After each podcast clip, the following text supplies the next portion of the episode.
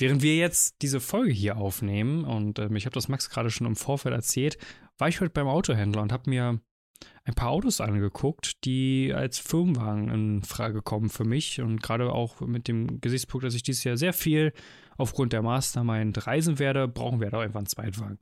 Und dann saß ich heute da mit dem guten Michael, Michael, dem Autoverkäufer, und sind dann auch so ein bisschen natürlich über Tesla zu sprechen gekommen. Und was er mir so erzählt hat, fand ich ganz interessant. Ob das jetzt ganz unparteiisch war und ob das wirklich so ganz der hundertprozentigen Realität entspricht, lassen wir jetzt mal dahingestellt. Wir wollen hier niemandem das Lügen unterstellen. Und es waren ein paar Kunden bei ihm gewesen, die haben gesagt, Tesla ist ein cooles Auto und die Fahrerlebnisse und alles ist super cool. Aber die Experience, wenn du das Auto kaufst und wie du das Auto kaufst, haben die Kunden gesagt, das ist halt einfach nicht geil alle, die vielleicht schon mal einen Tesla sich konfiguriert haben oder schon mal überlegt haben, sich so ein Auto zu kaufen, es ist ja, sagen wir mal, ein Auto, das Leasing kostet 1300 Euro im Monat oder auch, wenn du das Auto kaufen willst, 100.000 ungefähr. Ungefähr. Und die Konfiguration ist relativ unkompliziert, relativ einfach. Du hast nicht viele Auswahlmöglichkeiten. Und jetzt kommt das Spannende. Wenn du das Auto bekommst, dann, die haben ja keine Stores mehr in dem Sinne. Diese Strategie hat ja Elon Musk eingestellt, eingestampft. Das gibt es ja nicht mehr. Du holst das quasi, zumindest so die Aussage vom Autoverkäufer, die in seine Kunden gesagt haben, manchmal einfach auf irgendeinem Feldweg ab, wo halt das Auto steht, du den Schlüssel bekommst und dann kannst du mit dem Auto losfahren. Und dann habe ich mir erst gedacht, wow, das ist echt eine miese ähm, Customer Experience, gerade für so ein Premium, für so ein Luxusauto. Und im selben Atemzug habe ich mir gedacht, trotzdem ist Tesla erfolgreicher als die deutschen Autos zusammen.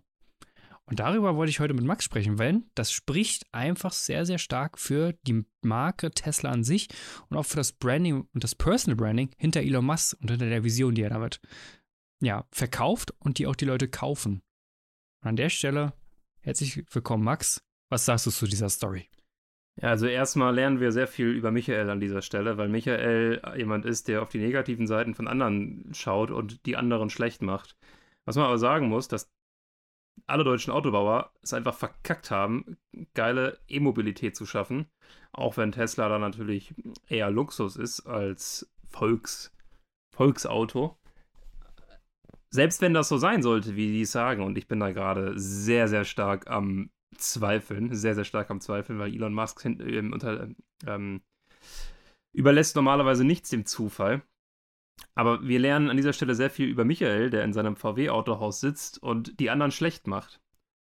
Und da frage ich mich, ja, da, also da muss ich kurz intervenieren. Ähm, er hat niemanden schlecht gemacht. Ja. Wir haben einfach bloß über und, Tesla gesprochen. Unterschwellig schon. Es ist so ein bisschen so, es ist schon so fast so ein bisschen geistige Brandstiftung, die er überzeugend gemacht hat. wenn du einen Tesla kaufst, ich habe von Kunden gehört, ah, den holst du dann irgendwo auf dem Feldweg ab oder so.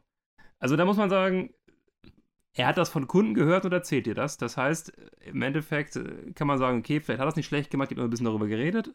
Aber er hat Tesla in dem Sinne ja jetzt nicht, also es gibt wahrscheinlich auch wahnsinnig viele geile Geschichten, die er kennt über Tesla, aber die hat er nicht erzählt. Also zum Beispiel, was bei Testfahrten passiert und so. Deswegen, da bin ich immer so ein bisschen ähm, skeptisch und naja, aber ähm, was du gesagt hast und was viel spannender ist, ist ja eben die Aussage, Tesla ist erfolgreicher als alle anderen deutschen Autobauer zusammen. Und warum ist das so? Zum einen natürlich aufgrund der Personenmarke Elon Musk, aber zum anderen einfach, weil sie einen Hype geschaffen haben, eine Kultur, weil sie sich besser verkaufen können, weil sie einfach auch mittlerweile irgendwie so einen Hype um die Marke geschaffen haben. Es gibt Tequila von Tesla, es gibt, glaube ich, auch mittlerweile eine Bade Badehose, weil die vier Modelle haben ja zusammen, ich glaube, es gibt das Modell E, das Modell 3, das Modell X und das Modell Y. Die Modelle heißen ja zusammen sexy. All solche Sachen. Und was eben auch das Geile ist bei Tesla, ähm, es ist unkompliziert, ne? Ähm, wiefern man da jetzt als äh, Person gegenübersteht, hey, sei mal dahingestellt. Aber es ist unkompliziert und ganz klar natürlich, Elon Musk äh, steht da als, als Vorbild, würde ich fast sagen. Und ist natürlich Riesenanteil am Unternehmenserfolg, dass er halt so ein polarisierender Mensch ist, äh, ohne Frage, und dass er da sein Ding durchzieht. Und Elon Musk ist vor allen Dingen ein spannendes Beispiel fürs Personal Branding. Unter dem Aspekt, dass man nicht der Gründer eines Unternehmens sein muss, um das Unternehmen mit seiner Personenmarke groß zu machen. Weil was vielleicht viele nicht wissen, das kann sein, also zumindest wusste ich das, bevor ich die Biografie gelesen habe, nicht, dass Elon Musk überhaupt nicht Tesla gegründet hat.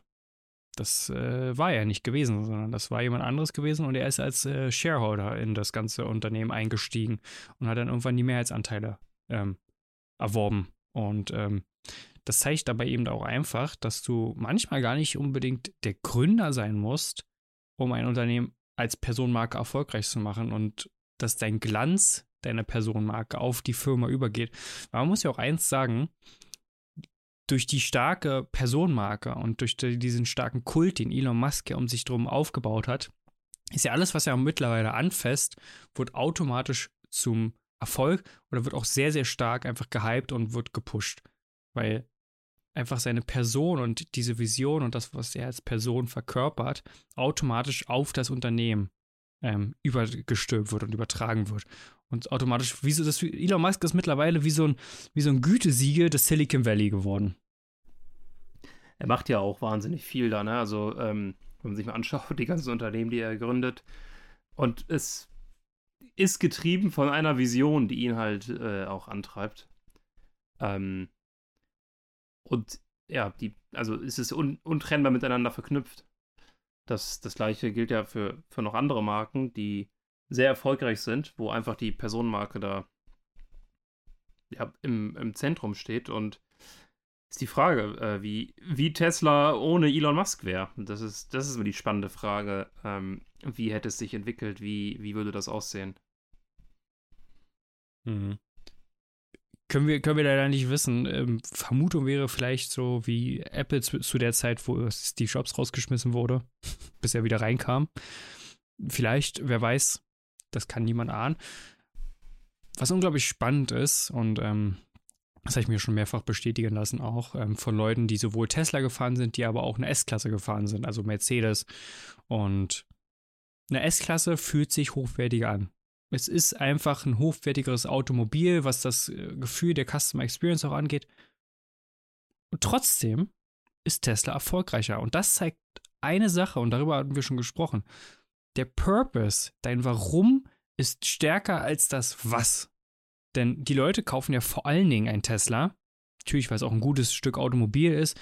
Das ist ein sehr innovatives Automobil. Es ist das beste E-Auto, würde ich jetzt mal behaupten, was größtenteils auf dem Markt zu kaufen ist ähm, sind Vorreiter in vielen, vielen Dingen. Also es ist auch ein gutes Produkt, aber vor allen Dingen ist es eine große Vision, die die Leute mitkaufen und man fühlt sich als Teil eines großen Ganzen, eine größere Mission. Und das kaufen die Leute eben auch mit Tesla. Und das zeigt eben wieder, wie stark Branding, Personal Branding und und und sein kann. Es ist ja auch wahnsinnig viel Lifestyle, ne? Also ein Tesla ist ja ein E-Auto insgesamt und ein Tesla ist ja auch wahnsinnig viel Lifestyle. Ähm, genau wie eine S-Klasse oder sowas äh, auch Lifestyle ist und Status. Und ein Tesla ist nun mal auch irgendwie ein Status-Vehikel. Äh, das muss man auch ganz klar sagen. Das muss man ganz klar sagen. Und ähm, ja, Tesla im Allgemeinen, was wollte ich jetzt gerade sagen? Und ich habe es vergessen. Das ist sehr gut. Das ist wunderbar. Dann lass uns doch vielleicht ähm, mal darauf zurückkommen. Was kann, was kann Michael dann besser machen beim nächsten Mal? das ist eine verdammt gute Frage. Ähm, wie gesagt, ich hatte jetzt nicht das Gefühl, dass er schlecht redet. Ich war ja dabei gewesen. Vielleicht, so wie ich es erzählt habe, kann es rüberkommen. Ich hatte jetzt nicht das Gefühl, dass er schlecht redet, sondern dass wir uns wirklich einfach unterhalten haben, weil er hat ja auch die guten Seiten genannt. Er hat ja gesagt, dass Tesla durchaus ein gutes E-Auto ist. Er war jetzt nicht von E-Mobilität zu 100% überzeugt, ähm, aber das ist wie iPhone und Android, das ist halt eine Religionsfrage, würde ich jetzt einfach mal sagen. Und das zeigt ja auch, und jetzt fällt mir wieder ein, was Tesla so gut macht. Tesla zeigt, was beim Branding so unglaublich wichtig ist. Und zwar hat Tesla auch ganz klare Regeln. Als Elon Musk damals vor der Herausforderung zum Beispiel auch stand, ähm, dass E-Mobilität einfach noch nicht so gut funktioniert hat, hätte er ja auch einfach sagen können, okay, wir machen ein Hybridauto. Aber er war schon immer davon überzeugt, dass Hybridautos keine richtige Lösung sind sondern nur reine E-Mobilität seiner Überzeugung nach das Richtige ist. Und auch äh, sein Vertriebskonzept ist ja ganz, ganz neu und äh, hat ja auch so, sagen wir mal, alte Standards in dieser Industrie einfach über Bord geworfen. Und er hat trotzdem einfach stark seine Regeln ganz selbstbewusst durchgezogen. Und das zeigt halt einfach, was eine starke und eine gute Marke ausmacht. Definitiv. Und da wir uns jetzt der 10-Minuten-Marke nähern, wenn du das Tesla deiner Branche werden willst, wenn du erfolgreicher als alle deine Wettbewerber zusammen sein willst, dann müssen wir unbedingt miteinander reden, denn dann haben wir gemeinsam die Mission, dich zur Personenmarke aufzubauen und Personal Branding für dich nutzbar machen, damit du eben deine Mitbewerber ausstichst, zum Synonym deiner Branche wirst und deine Traumkunden gar keine andere Wahl haben, als mit dir zusammenzuarbeiten. Und wie das geht, erfährst du in einem 45-Minuten-Gespräch mit uns beiden und das kannst du dir ganz einfach buchen über die Show Notes und dann freuen wir uns auf dich und deine Geschichte. Und an dieser Stelle vielen Dank fürs Zuhören. Bis zum nächsten Mal. Ciao.